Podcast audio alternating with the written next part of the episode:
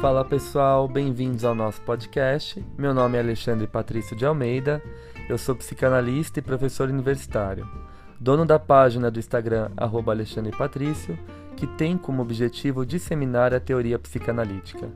Nesse podcast, eu irei articular a psicanálise com temas cotidianos de forma leve e descontraída. Para isso, receberei convidados das mais diversas formações a fim de trocarmos experiências e ideias sobre os mais variados assuntos.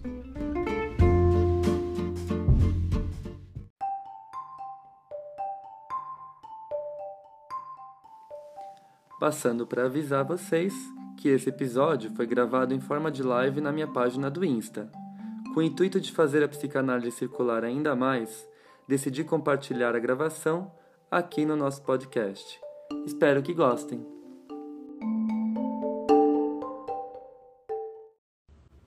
Fala pessoal, tudo bem? Sejam bem-vindos a mais um encontro. E no nosso encontro de hoje, nós vamos falar um pouquinho dessa autora aí que marcou a história da psicanálise, embora não seja tão frequentemente estudada e tão frequentemente comentada. E aqui eu vou dar umas cutucadinhas né, na nossa herança patriarcal e machista, é, e como isso também atravessa o meio psicanalítico por mais que os psicanalistas escrevam textos e falem a respeito disso, né? Melanie Klein não é tão falada nas redes, é, não é tão citada, é, assim como a François Doutor. Eu acho as mulheres da psicanálise elas sofrem uma discriminação muito grande, né? E a gente pode justificar isso com base na nossa herança cultural do patriarcado, machista, enfim. Então, inclusive, no post da live de hoje, né, que tem como tema o luto, a, a, para Melanie Klein, né, uma análise psicanalítica de WandaVision, é, como que a gente pensa o luto a partir da teoria kleiniana, é, nesse post, inclusive, uh, eu tive alguns comentários desse tipo, né? Eu achei muito interessante. Falou assim, ah, é, muito difícil um psicanalista que fala sobre Klein hoje, né?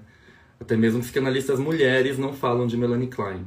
Aqui no Brasil a gente tem uma, uma grande referência, mulher, com os textos maravilhosos sobre Klein, que eu acho que deve ser lida. É, Elisa Ulloa Sintra, professora da PUC, que escreveu junto com Luiz Cláudio Figueiredo Melanie Klein, Estilo e Pensamento, e também o Porquê Klein, é, junto com a Marina Ribeiro né? É, eu acho a Elisa uma psicanalista extremamente talentosa, delicada, sensível e uma conhecedora ímpar da obra da Klein. Ela foi a minha professora na PUC, é, tive o prazer de assistir alguns seminários dela e sou muito grato por tudo que ela me apresentou de Melanie Klein. Para quem não sabe também, o meu mestrado na PUC de São Paulo foi sobre Klein. Eu relacionei a teoria kleiniana com a educação escolar. E eu tenho também alguns artigos científicos publicados sobre Melanie Klein em diversas revistas científicas aí. O último, inclusive, foi um diálogo que eu tracei entre o encontro de Klein com Ferenczi. O Ferenczi foi o primeiro analista da Melanie Klein e foi quem apresentou a psicanálise para ela. Então eu acho que a gente tem que fazer essas ressalvas antes de começar a live. Melanie Klein ainda é uma autora pouco estudada e pouco debatida no meio psicanalítico, embora extremamente necessária para a gente pensar as diversas formas de subjetivação e sofrimento que a gente encontra na atualidade, principalmente as patologias que estão mais dentro de um núcleo psicótico e borderline, ok?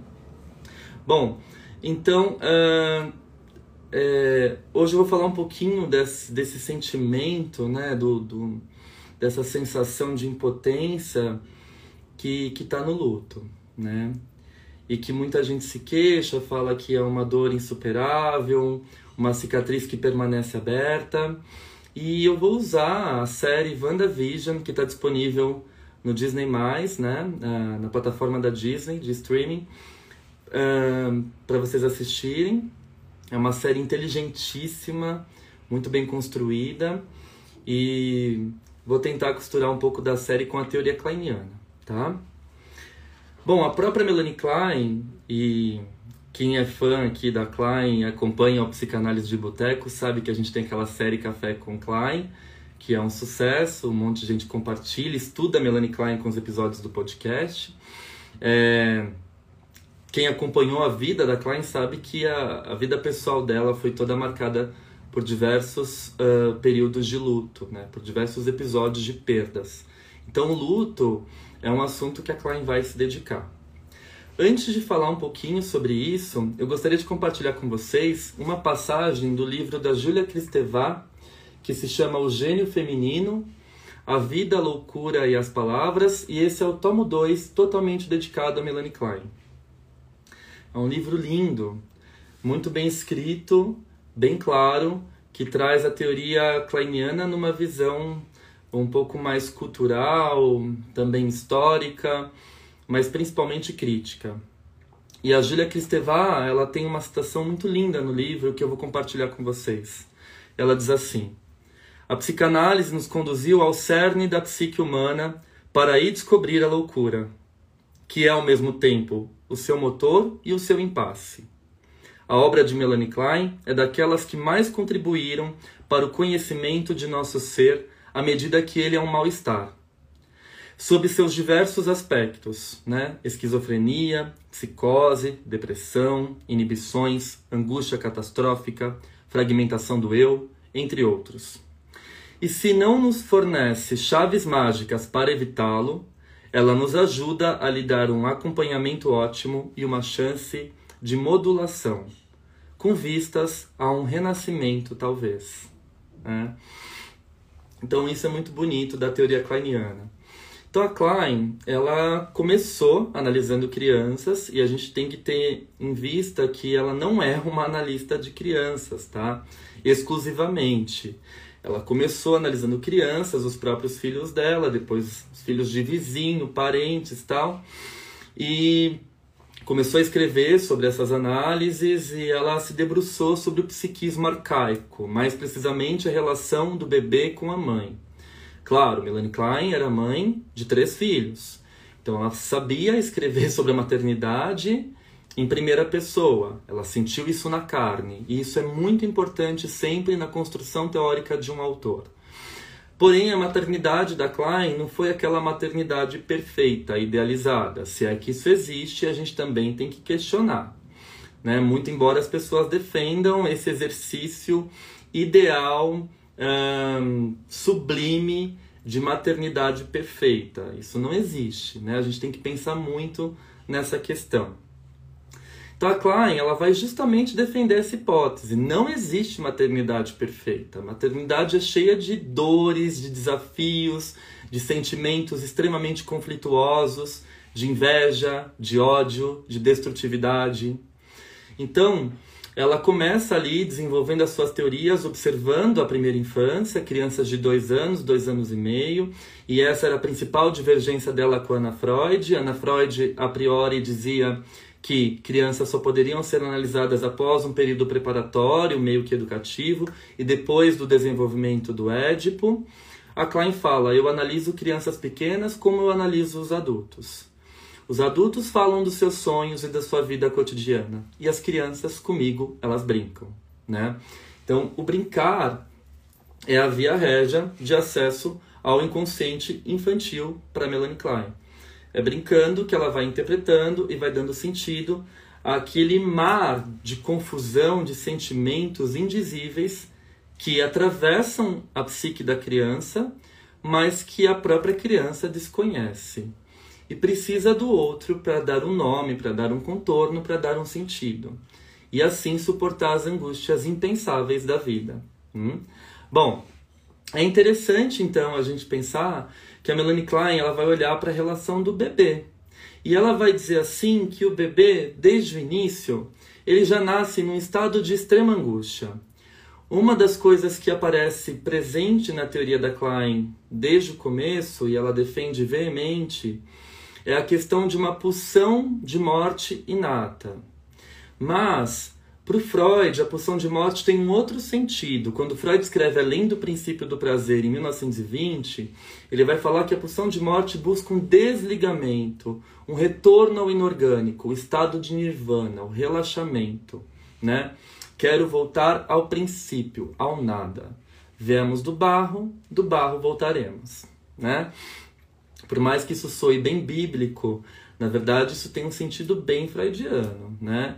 Então, esse desligamento. A pulsão de morte para Freud só vai ser destrutiva se ela for defletida para fora. E ele vai falar disso em textos mais sociais e culturais, como Psicologia das Massas e Análise do Eu, e Porque a Guerra, que é a carta de resposta ao Einstein, e também hum, O Mal-Estar na Cultura. Então, Freud ele vai pensar também que a pulsão de morte ela pode ser destrutiva, mas quando ela é defletida para fora. Para Klein, a pulsão de morte ela é sempre destrutiva. E aí, depois ela vai dando outros contornos e ampliando as suas elaborações teóricas, até chegar no conceito de inveja inata. Então, por isso que a leitura de Klein causa um incômodo. Primeiro que as pessoas leem e fingem não estar entendendo, porque a escrita dela é muito clara. Melanie Klein é extremamente empírica. Toda a experiência dela clínica ela descreve nos textos dela e ela escreve muito bem. Uma vez o Ernest Jones se ofereceu para transcrever os textos dela, porque a Melanie Klein não tinha formação acadêmica. Não era médica, ela se tornou uma analista e foi fazendo uma formação autogerida. Assistindo seminários ali, dentro da Sociedade Britânica de Psicanálise, da Sociedade de Berlim, da Sociedade de Viena, na Sociedade de Budapeste. Ela foi montando ali a formação dela.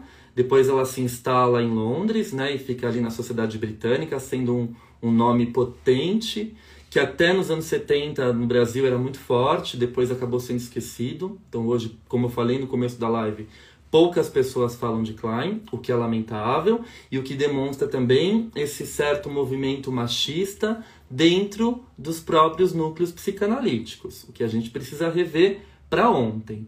Né? Na verdade, é o que eu sempre falo aqui. Essa questão da psicanálise ser predominantemente heteronormativa, branca e elitizada precisa ser revista.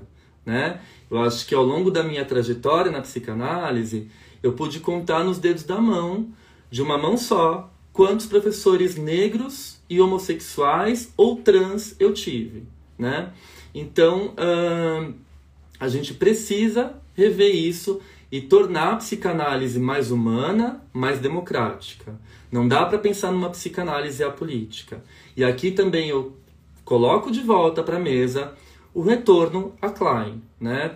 E a François Doutor, Maud Manoni, Pierre Olagnier, autoras fascinantes, Sabina Spielheim, que são ignoradas por muitos psicanalistas, que chegam a dizer até a barbaridade no meio do seu delírio de arrogância. Nós vamos falar muito desse delírio de arrogância, que Klein não é psicanálise. Né? Que François Doutor, quando rompeu com Lacan, deixou de ser psicanalista. Isso é uma grande bobagem.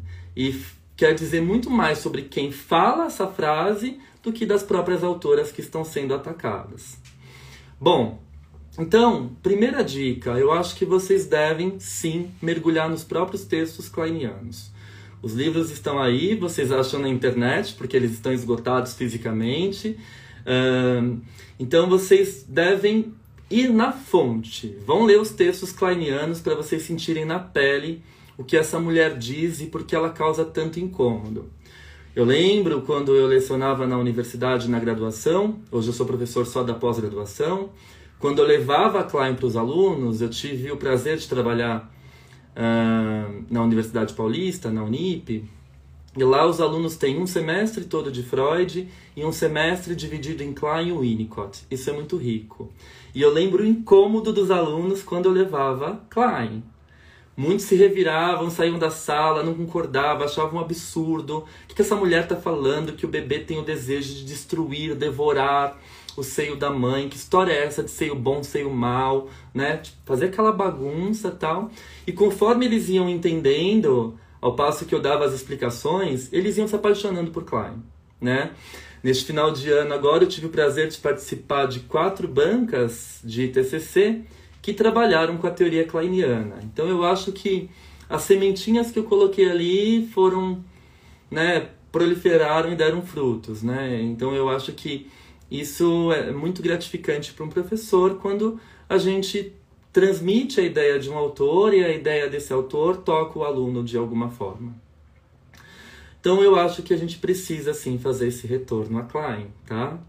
Bom, uh, então voltando, a Melanie Klein ela vai dizer para nós que o bebê ele nasce tomado por uma angústia extrema, porque ele é assolado pela pulsão de morte, que na escola inglesa não é pulsão, mas é instinto, death instinct, né? O instinto de morte. Então, uh, esse instinto de morte toma conta do psiquismo do bebê, do ego do bebê. Para Klein já existe um ego desde o início, que tem mecanismos de defesa. E o primeiro mecanismo de defesa que esse ego vai recorrer, e por isso que a Julia Kristeva fala que a Klein aproxima nós normais, ou que nos julgamos normais, muito embora eu acho que não exista ninguém normal e eu acho que vale a pena a gente questionar também o que seria essa normalidade, porque ela está toda atravessada pela cultura, pela política e pelos valores morais. Hum? Então é interessante a gente questionar o que seria essa normalidade. Né? Se o coleguinha ali usa uma roupa colorida, ele já está doido, já é anormal. Né? Se o coleguinha ali, sei lá, psicanalista que usa um, uma pulseira, imagina, né? Tem algum fetiche aí, é doido, é normal, é perverso. Enfim, a gente adora categorizar, né? E isso também é bem típico da posição esquizoparanoide é, kleiniana, né? É curioso que a loucura que a gente nega em nós, a gente joga para o outro. A gente projeta para o outro e aponta no outro algo que pertence a nós.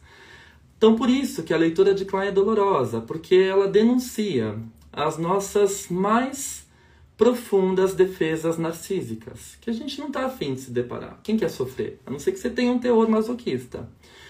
Então, ao passo que você vai lendo, você vai se descobrindo e você vai vendo o quanto o ser humano ele é destrutivo, voraz, invejoso. Mas também tem um lado bom, né?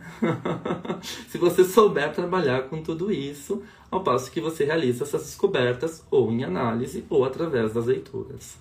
Porque nem todo mundo também banca um processo analítico, né? Tanto financeiramente, porque tem analistas aí cobrando absurdos, mas uh, tanto emocionalmente, né?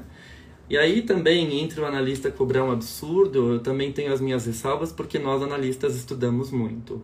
Desde que nós tenhamos um compromisso com a sociedade de democratizar a psicanálise, como eu estou fazendo aqui, parando o meu tempo num domingo à noite, transmitindo a teoria, compartilhando com vocês, conversando com vocês algo que eu aprendi e que eu sei que eu tenho um lugar de privilégio por ter tido acesso a esse conhecimento, eu acho que o analista ele tem o direito de cobrar o valor que ele quiser, né? A gente tem que pensar nisso. Eu vou fazer uma ressalva também é, nessa polêmica, né? Por que, que um médico pode cobrar 5 mil reais uma consulta e um psicanalista não pode? Se ele estudou, se ele fez uma formação lá fora e se ele tem um compromisso ético e social de transmissão de vídeos gratuitos, de material, ele pode cobrar o valor que ele achar melhor para o público que ele atender, né? É, e eu acho que aí também quer dizer muito de quem ataca o analista, que cobra um valor muito alto, né? Quero fazer, não consigo, então eu ataco. Hum, quero fazer, não consigo, então eu exponho. Hum, então a gente tem que, né, saber diferenciar um pouco isso também, né? Se a gente luta tanto para que a saúde mental, a psicanálise, a psicologia sejam reconhecidas dentro da nossa sociedade, porque os próprios, os próprios psicanalistas e psicólogos são os primeiros a atacar um coleguinha quando descobrem nos bastidores o valor que ele cobra na sessão. Hum. Mesmo esse coleguinha escrevendo livros, e-books, artigos, colunas gratuitas que você pode ler, ter acesso a um, um bom material, gravando vídeos no YouTube, gerando conteúdo em podcast né? Não é o suficiente. Quero mais, quero mais, né? Eu quero ser atendido por 10 reais. né? Quero mais. Olha essa voracidade, como a Klein estava certa. Então isso quer dizer muito mais sobre a pessoa que critica do que sobre aquela que é criticada. E isso Melanie Klein já nos apontou desde os seus primeiros textos. Gostaria de fazer esse desabafo e colocar esse parênteses aqui, antes de continuar essa live, que por sinal está bem polêmica. Bom, então, para Melanie Klein, nós todos nascemos tomados por essa pulsão destrutiva, esse instinto de morte desde os primórdios da vida. E a primeira defesa que esse ego, esse ego fragilizado do bebê vai fazer é a cisão. Por isso que nós nos aproximamos tanto da loucura, a gente flerta com a loucura. Por isso que em estados de extrema angústia a gente fica totalmente dissociado. O que, é o pânico? O que, que são as dores somáticas? O que, que é aquele, aquele delírio de loucura? Né? Tô ouvindo vozes, tô aquele delírio persecutório. Tem gente atrás de mim, estão vendo o que eu estou fazendo. Olha o que eu postei aqui no celular, estão me registrando. Eu sei que estão me. O né? que, que é esse delírio que tira a pessoa da casinha e deixa a pessoa ali completamente fora de si? Hum? É quando a gente não dá conta dessa angústia, né? Desse instinto de morte que, pum, estilhaça o nosso ego. E aí a gente tem crise de pânico, crise somática e por aí vai né? Dores uh, de cabeça, um, delírios persecutórios e por aí vai. Então, bebê cindiu o ego, né? Cindiu, cisão, quebrou. Ele vai projetar essas partes, mas no ambiente. E o primeiro ambiente é a figura materna.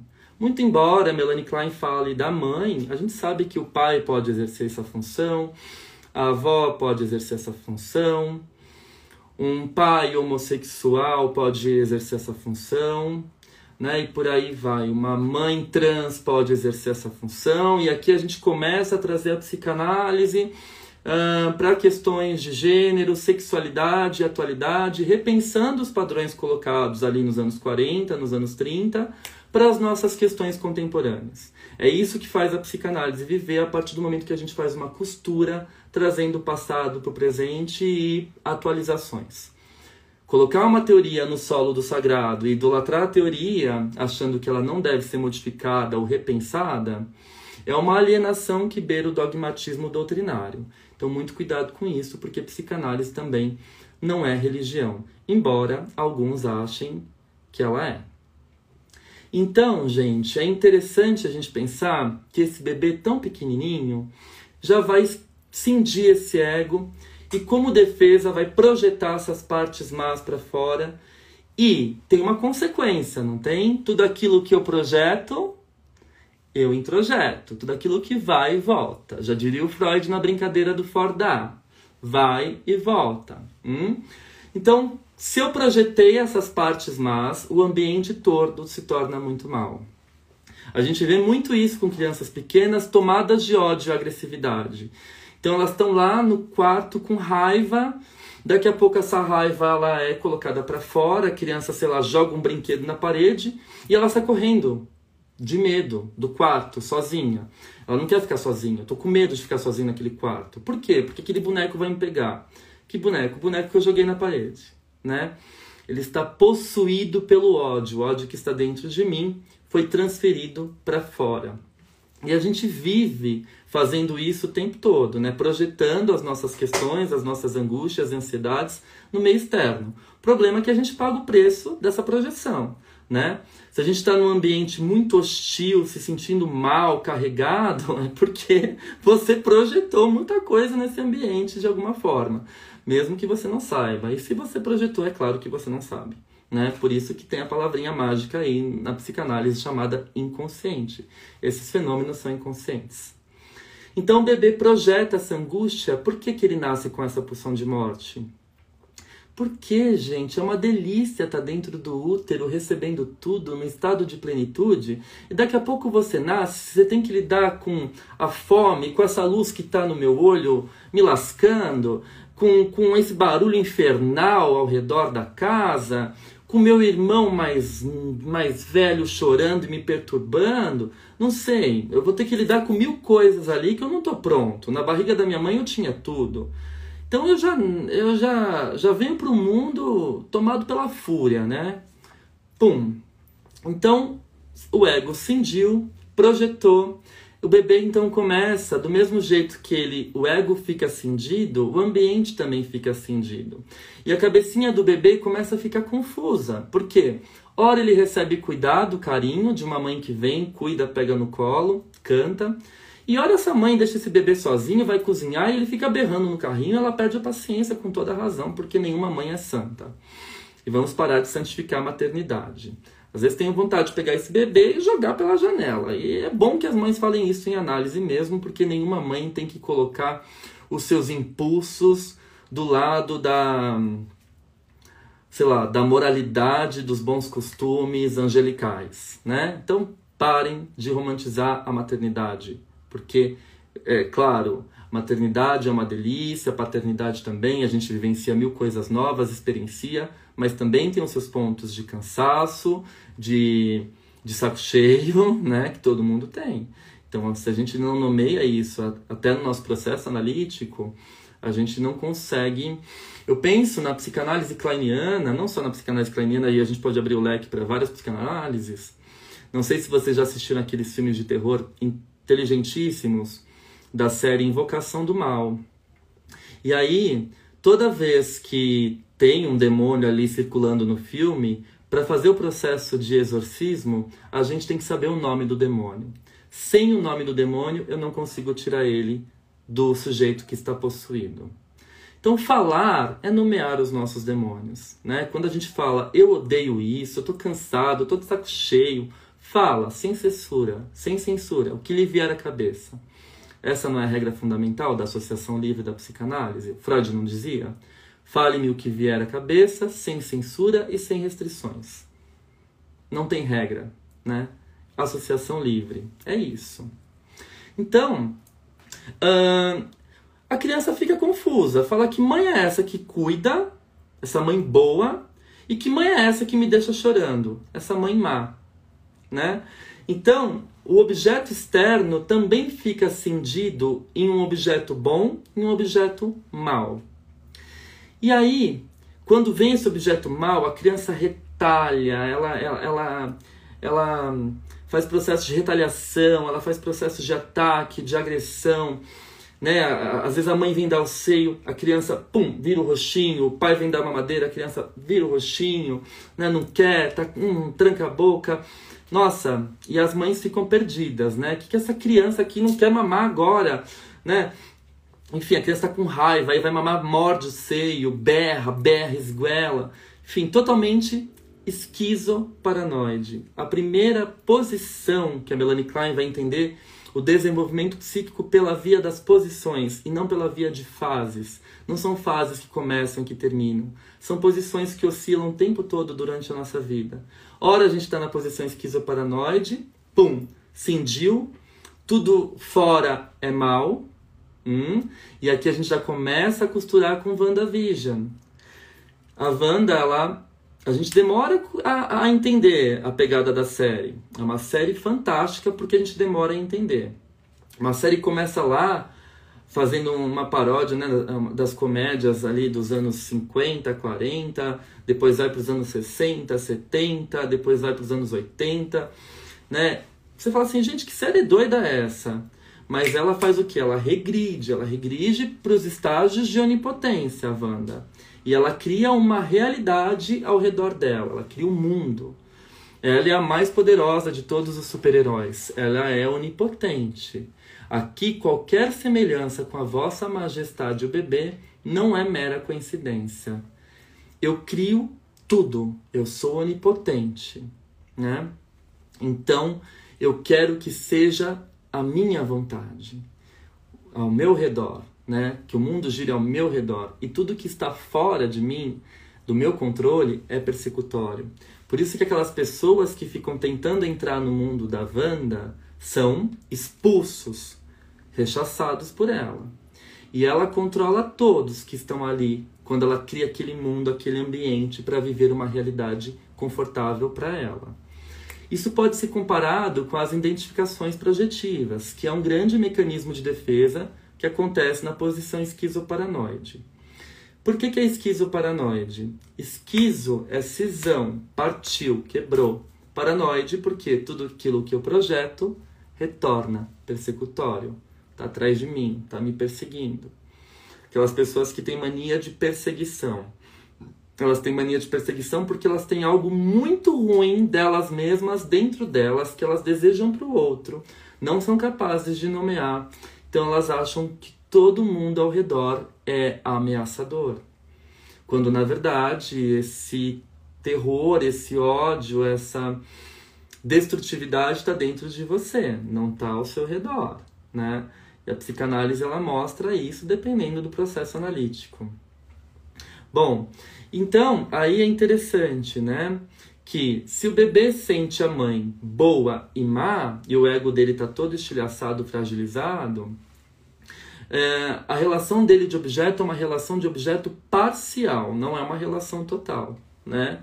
Então, quando a mãe vem cuida, ele é um bebê. Quando a mãe vem, demora, não dá o seio, não dá a mamadeira. Quando o pai não cuida, é um outro objeto. É um outro objeto, é um objeto muito mal. É o 880, né? É quando a gente está naquele funcionamento, é isso ou aquilo que é muito típico da criança de 3 anos de idade, né? Ela tá nessa fase esquizoparanoide. Eu quero agora. Não, não vai ter agora. Se joga no chão, grita, eu quero. Não, não vai ter agora. Você tem que lidar com a frustração, né? Lacan corre aqui, ensina a lidar com a falta, né? Vamos ensinar esse sujeito a lidar com a falta, numa linguagem lacaniana. Então, eu quero agora, né? E eu quero tudo, e eu controlo. E eu vou fazendo identificações projetivas. O que são identificações projetivas? Aquilo que eu não suporto em mim, eu jogo para o outro, a fim de controlar no outro aquilo que eu não tolero em mim mesmo. Isso é genial. Os pacientes vivem fazendo isso em sessões de análise. E as identificações projetivas, elas são inconscientes. E às vezes, se o analista não é um analista experiente, ele é pego por uma identificação projetiva. Ele se sente, sei lá, fracassado, cansado, culpado, quando na verdade, nem sempre, vale lembrar, esse sentimento de culpa, de fracasso é do paciente. E o paciente está jogando isso para o analista e o analista se identifica com essas projeções. É um círculo vicioso de difícil saída que pode comprometer o processo analítico, tá? Então é importante identificar essas, essas identificações projetivas e não se identificar com elas, sobretudo, né? saber nomear essas identificações projetivas. Na verdade, eu acho que. E uh, tem autores que vão trabalhar com isso brilhantemente. O Bion, o Thomas Ogden, vão dar um outro olhar para a identificação projetiva como um mecanismo de comunicação. Né? O paciente que chega ali muito solitário, muito deprimido, você atende ele e no final da sessão você está solitário, você está deprimido. Em nenhum momento o paciente te falou isso, mas você se sente dessa forma. Né? Então, é, existe também uma comunicação silenciosa nessa identificação projetiva. Eu estou comunicando ao outro inconscientemente a forma que eu me sinto, mas que eu não tenho condições de nomear. Lembra? Não consigo nomear os demônios que tomam conta do meu eu. Interessantíssimo a gente pensar por essa via. Então, simplesmente eu projeto. Bom, se os cuidados permanecem sobre as negligências, sobre as ausências, sobre as sensações de desconforto, essa pulsão de morte, esse instinto de morte, ele vai diminuindo e eu paro de fazer tantas projeções. Então eu vou introjetando os cuidados do ambiente, da mãe, do pai, da avó, do vô, por aí vai, do irmão. Eu vou introjetando os cuidados desse ambiente e esse objeto que antes estava dividido em bom e mal, ele se une e passa a ser um objeto inteiro, e aí eu percebo que aquele mesmo objeto que eu odiava é o mesmo objeto que eu amo. Para eu perceber isso, eu preciso de maturidade. Vai acontecer por volta dos 6, 7 meses de idade. Quando o bebê começa a rir, reconhece a mãe, estranha o outro, não vai mais no colo de todo mundo, começa a interagir com a mãe, as mães falam, ai, com seis, sete meses meu bebê tá mais calmo, ele dorme a noite toda. É o momento que a maternidade começa a valer a pena. E aí que tá a questão, pra gente falar do luto. Quando eu chego na posição depressiva, eu dou conta que aquela mãe, aquele ambiente que era bom e mal, é um só. Eu integro isso. Porque as pulsões de morte, as pulsões destrutivas diminuem, o ego se integra e é claro, se o cuidado, o amor, é, eles ficam, eles se sobrepõem às negligências, às experiências de terror, eu consigo sim reconhecer esse objeto como bom. Porém, não terminou e estamos felizes para sempre. Quando eu reconheço esse objeto como bom, eu começo a me responsabilizar dos ataques que eu fiz em fantasia. Lembra? Era um objeto mau. E aí eu começo a chorar devagar e descer pela parede. Eu começo a tomar consciência de que o objeto bom e mal é o mesmo objeto, eles são um só. Então eu começo a tentar fazer reparações, mas reparações legítimas, não reparações maníacas. Tem uma grande diferença. A Melanie Klein vai escrever em 35 e em 40 dois textos importantíssimos que ela vai delinear a posição depressiva, né? Uh, e aí nesses textos ela relaciona o luto com as defesas maníaco-depressivas. Então, o que acontece? Quando você se dá conta de que esse objeto é o mesmo objeto que você atacou ele e que agora você pode perdê-lo, você começa a reparar. Então você começa a sorrir para a mamãe, a cantar, a ficar mais calmo, a dormir. Mas você é tomado por uma outra ansiedade. Na posição esquizoparanoide, você é tomado por uma ansiedade persecutória. A Wanda faz aquele círculo em volta da cidade, aquele campo de energia, e quem entra é expulso. E qualquer pessoa estranha que tenta entrar é um inimigo. Não tem diálogo não tem conversa. Todos ali são inimigos e apresentam uma ameaça à integridade do meu ego. Importante a gente pensar nisso. Na posição depressiva, eu me dou conta de que eu posso perder essa pessoa que eu amo graças às minhas destrutividades, aos meus impulsos destrutivos que eu dirigi a ela. Então, eu começo a me responsabilizar em primeira pessoa pelos ataques que eu dirigi ao outro e começo a fazer reparações. Uh, eu começo a ter uma consciência maior de mim e do outro. E eu começo a crescer, não só fisicamente, mas também mentalmente. A posição depressiva é a capacidade de sentir a tristeza, a responsabilidade. Não tem a ver com depressão. É um estágio de crescimento, é um momento de crescimento da psique, que abre espaço para criar, para fantasiar, para sonhar e para pensar. Né? É um espaço em que eu me aproprio daquilo que eu fiz e começo a exercer reparações. E sou tomado por uma angústia depressiva, que eu posso perder o objeto que eu amo. Então, sei lá, você está numa discussão de família, você brigou, você falou um monte. Aí você fica três dias emburrado. Fala, tá lá, tenho certeza que estão falando mal de mim. Tenho certeza que estão falando mal de mim. Olha lá, essa família não presta. Daqui a pouco a pessoa te liga, fala, olha, a gente conversou aqui, queria pedir desculpas tal. Aí você se dá conta, você fala, caramba, eu também fui culpado, eu também perdi o limite, também discuti, eu estava totalmente esquizoparanoide. Então eu começo a me responsabilizar, eu peço desculpas, eu me implico e me alivio, né? Então, uh, na posição depressiva, eu reconheço aquilo que de fato eu sou. Eu reconheço a minha destrutividade. Eu reconheço os meus impulsos e reconheço também a minha responsabilidade diante do outro e meu lugar no mundo. É um momento de crescimento, é um momento em que eu tenho que abrir mão da minha onipotência. E começa a acontecer por volta dos seis meses, mas acontece durante toda a vida. Sei lá, você perdeu emprego por algo que você fez, uma responsabilidade sua. mas você não quer se deparar com isso. Então o que você faz? Defesas maníacas. Corre aqui, defesas maníacas. Vamos beber, vamos encher a cara, vamos tirar foto, vamos sair, vamos gastar o dinheiro da rescisão, vamos aproveitar a vida como se não houvesse o amanhã, mas só que o amanhã chega. Então, aí que tá, né? Bebi como se não houvesse amanhã, mas o amanhã chegou, né? E aí lascou. O que, que eu faço com esse amanhã? Eu tenho que tomar consciência. Ou eu vou ficar fazendo defesa maníaca o tempo todo para não lidar com a dor.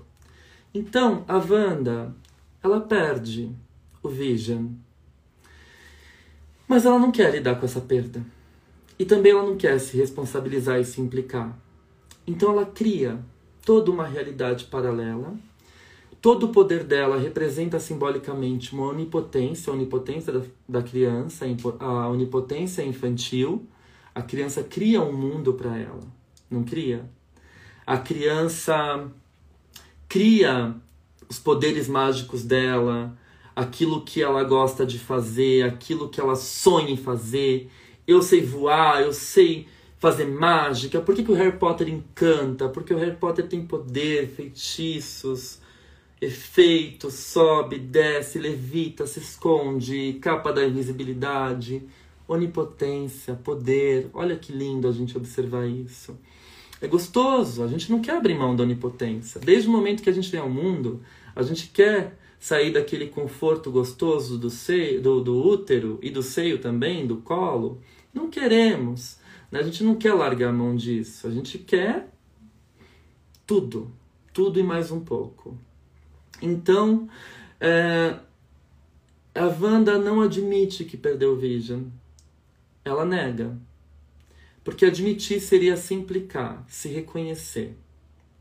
Admitir a dor que ela sente, a ausência de alguém que ela ama e, ao mesmo tempo, a responsabilidade dela nesse processo. Então é mais fácil criar uma realidade paralela, um campo de força impenetrável e poder viver ali a minha realidade maravilhosa. Mas só que a defesa maníaca não se sustenta. Ela não é permanente. Começa a falhar a estrutura vai desmoronando. Tem hora que ela não consegue mais controlar. Os seres que ela criou, eles começam a ter vida própria. Ela percebe que ela não consegue controlar todo mundo com os poderes dela. Ela começa a perceber que ela não, não tem poder suficiente para administrar todo aquele mundo que ela criou. E as coisas começam a fugir do controle. Quando foge do controle, né? E aí vem o ápice, vem aquela bruxa mostrar para ela o princípio de realidade, né? É, você é uma bruxa, herdeira das bruxas tal, a feiticeira escarlate, isso é você. Aí ela retorna ali para as origens, ela retorna para o momento que teve a explosão na casa dela e ela perdeu os pais. Ela retorna para as lembranças dela assistindo as sitcoms, né, as comédias americanas, os seriados, e ela revivencia as dores da infância que ela tampou, negou, escondeu, se defendeu. A gente não quer lidar com a dor. Por isso que às vezes quando a gente perde alguém que a gente ama muito, a gente custa acreditar. A gente ouve a voz da pessoa, a gente vê, a gente sonha toda hora, a gente se nega a chorar. A gente se nega a sentir. A gente se nega a ficar sozinho, a dar um tempo para nós. Às vezes a gente parte para substâncias entorpecentes. O que seriam essas substâncias entorpecentes? Elas criam uma realidade própria. Elas nos, nos anestesiam, como a Wanda fez. E de repente, quando a Wanda percebe que não dá mais para manter esse mundo, porque ela é apresentada à frustração, ao princípio de realidade, ela sai do princípio de prazer, da fantasia de onipotência, e ela tem que encarar as angústias da posição depressiva, que a gente encara a vida toda, hein? Quando a gente sai de casa, vai para a escolinha a primeira vez, quando a gente uh, vai para a faculdade é tudo estranho, quando a gente casa e sai da casa dos nossos pais, quando a gente vai morar sozinho, quando vai fazer intercâmbio e quando perdemos alguém que amamos. seja pela via da morte, seja pela via da separação. Enquanto a gente fica se anestesiando e achando que a gente tem o controle de tudo, a gente não sente e não se permite sentir. A gente fica naquela alucinação poderosa que nos impede de entrar em contato com a perda e também com o nosso processo de responsabilização e implicância. Qual a minha responsabilidade? Aí vem a culpa. Eu podia ter feito mais, eu podia ter ficado mais com essa pessoa. Aí eu choro, aí eu sinto, aí eu me tranco, aí eu choro, né? O luto não tem receita, não tem um prazo para terminar. Por mais que alguns teóricos coloquem o luto uh, uh, em etapas, coloquem o luto em passagens, né? Negação, resistência, não sei o que lá, aceitação, né? toda aquela coisa, não tem receita. Não tem, não tem um prazo. É no momento que a gente está preparado para abrir mão da nossa onipotência e abraçar a nossa condição existencial de dor, de sofrimento.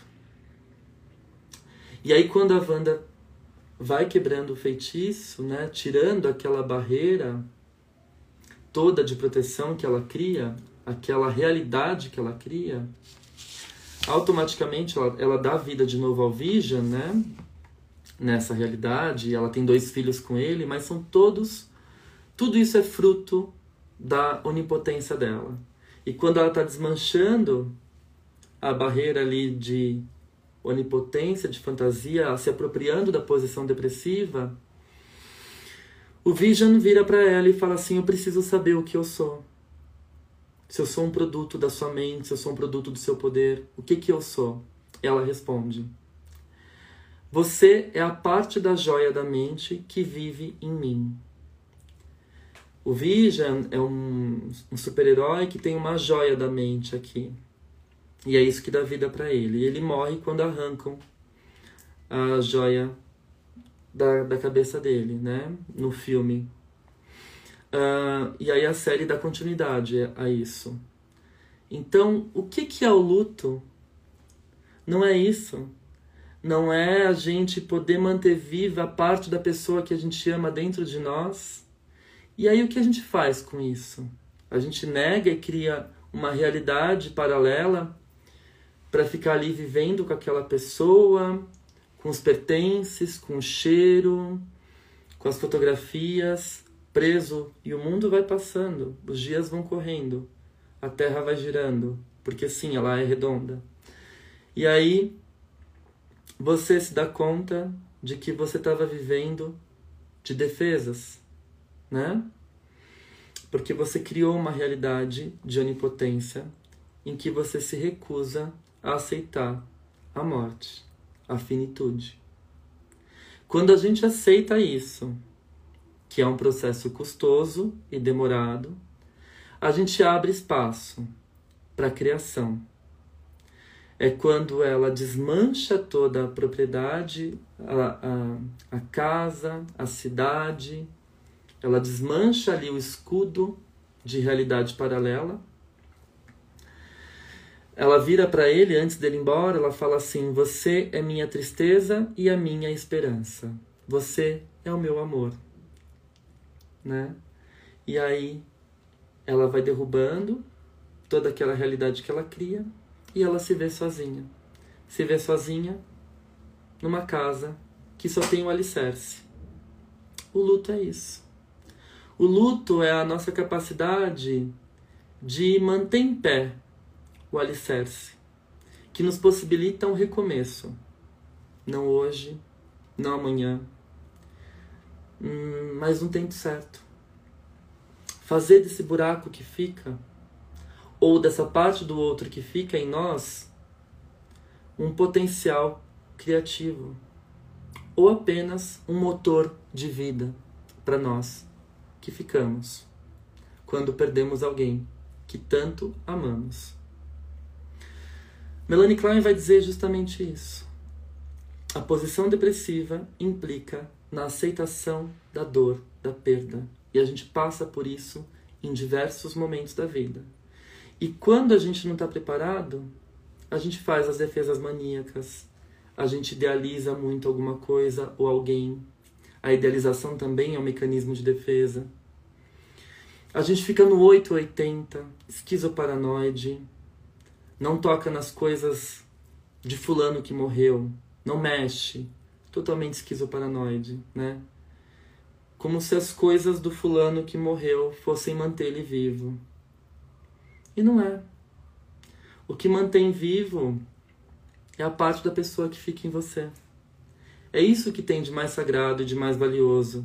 É a convivência, os frutos que a gente colheu enquanto a gente estava ao lado da pessoa que a gente ama e que a gente perdeu, seja pela via da morte, seja pela via da separação. Porque muitas separações também são tão dolorosas quanto um processo de luto pela via da morte. É interessante a gente pensar também que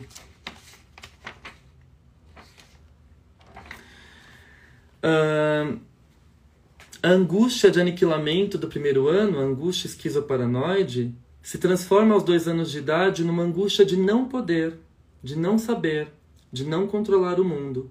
Ambas elas são muito aniquiladoras, que tendem a acionar as defesas maníacas como esforço de resgatar poder e amor. Por breves momentos, isso volta a acontecer ao longo da vida. Quando, por exemplo, somos chamados a realizar uma tarefa pela primeira vez, ou quando precisamos enfrentar situações de perigo e desamparo, pois nesses casos é preciso apagar o medo e a dor para prosseguir. O problema é quando isso se cristaliza, dando origem ao autoritarismo, à ideologia, ao sadismo e ao masoquismo. Essa posição depressiva ela é criadora de um espaço psíquico, onde a violência pode ser transformada, por meio do simbólico, em obra da cultura, e onde é criado um sujeito psíquico capaz de pensar e sentir, que pode expandir e crescer sem limite. Foi esse o sonho iluminista de Klein. Pois, como diziam os poetas, não há nada melhor que ampliar o espaço de um verdadeiro pensar e sentir. Esse texto da Elisa Sintra está no livro chamado Sujeitos da Psicanálise. E essa é a construção que a gente pode fazer tomando como referência a teoria kleiniana. Para quem gostou e se interessa, terça e quinta que vem a gente vai ter o curso sobre psicopatologia, formas de sofrimento, subjetivação, teoria kleiniana e cinema. Isso que eu fiz com a série WandaVision, eu vou fazer com outros filmes, para explicar para vocês a lógica do pensamento kleiniano, a forma que a autora compreende a psicopatologia, principalmente os casos de psicose e as estruturas borderlines, utilizando como base figuras do cinema. Eu acho que não existe nada mais didático do que a gente compreender uma teoria e uma fundamentação pela via da imagem do concreto, embora sirva somente como algo simbólico e não como um exemplo real, né? como um modelo fixo e permanente, porque cada sujeito tem a sua subjetividade, as suas peculiaridades e a sua escola de vida, a sua história de vida, que também não deixa de ser uma escola. A vida é uma escola, não é mesmo? Curioso fazer esse ato falho no final. Bom, é isso. Fica o convite para vocês participarem do meu novo curso de férias. São dois dias, quatro horas de aula, duas horas de aula por dia. E nós vamos desbravar aí os mares turbulentos e misteriosos do arcabouço kleiniano. As inscrições vocês fazem pelo link da minha bio embaixo da foto de perfil. É o primeiro quadradinho o curso de férias. Fica o convite. Obrigado pela companhia. Obrigado pela paciência. E até o nosso próximo encontro. Um beijo. E quem vai fazer o curso, eu espero vocês na terça-feira. Tchau, gente.